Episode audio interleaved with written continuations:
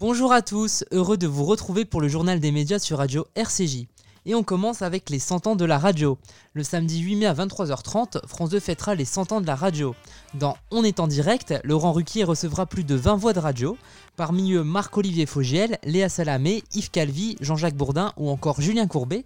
Il recevra également des animateurs de radio musicale comme Fred Musa, Elodie Gossoin et Manu Lévy. Des figures historiques de la FM seront présents, on peut citer Fabrice, Sophie Garel, Marie Gildas ou encore Christian Morin.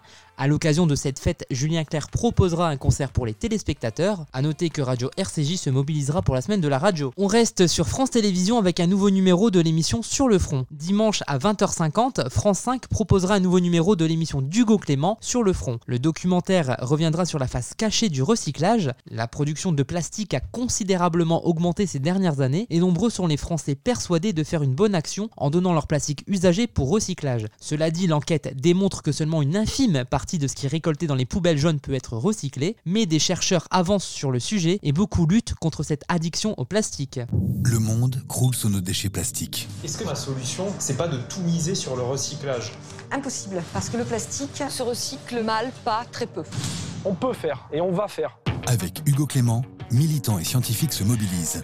Cette enzyme permet de décomposer le plastique pour le réutiliser à l'infini. Exactement. C'est peut-être David contre Goliath, mais David va forcément gagner. Ah bah ça fait du bien un peu d'optimisme. Sur le front, la face cachée du recyclage, dimanche à 20h50 sur France 5. L'émission Au tableau va revenir. Pour la présidentielle de 2022, le groupe Canal va relancer l'émission Au tableau. Les politiques s'invitent dans une classe et répondent aux questions des élèves de primaire et de collège. C'est la productrice du programme Mélissa Thurio qui a annoncé la nouvelle à Media Plus. Elle a déclaré Nous allons revenir avec ce programme qui permettra à des enfants curieux et sans filtre de recueillir la parole politique des prochains candidats à la présidentielle. Diffusée sur C8, Mélissa Thurio a laissé entendre que l'émission pourrait arriver sur Canal+.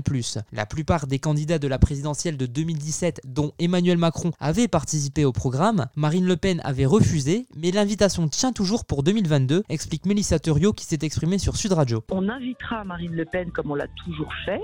Oui. Euh, je ne suis pas certaine qu'elle ait complètement changé et qu'elle soit plus, comment dire, moins, moins rétive aux enfants, qu'elle accepte peut-être d'être, de, de se faire questionner par eux. J'en doute un peu, mais évidemment qu'elle sera invitée comme tous les candidats qui seront donc euh, les prochains de 2022. On reste sur le groupe Canal pour parler cinéma puisque Canal Plus va diffuser les Oscars. Dans la nuit de dimanche à lundi, Canal Plus diffusera en direct et en clair la 93e cérémonie des Oscars. Habituellement diffusée en février, la cérémonie a été décalée au mois d'avril à cause du Covid. De nombreux acteurs se succéderont pour annoncer et remettre les prix comme Brad Pitt, Olberry ou encore Harrison Ford. La plupart des acteurs seront physiquement présents. La cérémonie aura lieu à l'Union Station, une gare historique de Los Angeles. Le Dolby Theater où se tient habituellement l'événement retransmettra de son côté les performances musicales en direct. Parmi les films nommés, on peut citer Monk de David Fincher qui compte 10 nominations ou Nomadland avec 6 nominations. The Phaser, le film du français Florian Zeller, est nommé 6 fois, notamment dans la catégorie meilleur acteur pour Anthony Hopkins et meilleur film. Et on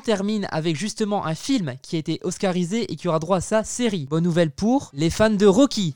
Sylvester Stallone a annoncé il y a quelques jours sur son compte Instagram une série sur Rocky Balboa. Actuellement en cours d'écriture, l'acteur a expliqué qu'il s'agirait d'un préquel sur le boxeur. L'histoire se déroulerait 17 ans avant le premier film, dans les années 60s. La série retracera la jeunesse de Rocky en passant par des événements marquants de ces années-là, comme le mouvement hippie, l'arrivée du rock'n'roll, la guerre du Vietnam, les assassinats de Kennedy et Martin Luther King. Stallone a laissé entendre que la série pourrait voir le jour sur une plateforme de streaming. Merci de nous avoir écoutés et à très bientôt pour une nouvelle chronique média sur Radio RCJ.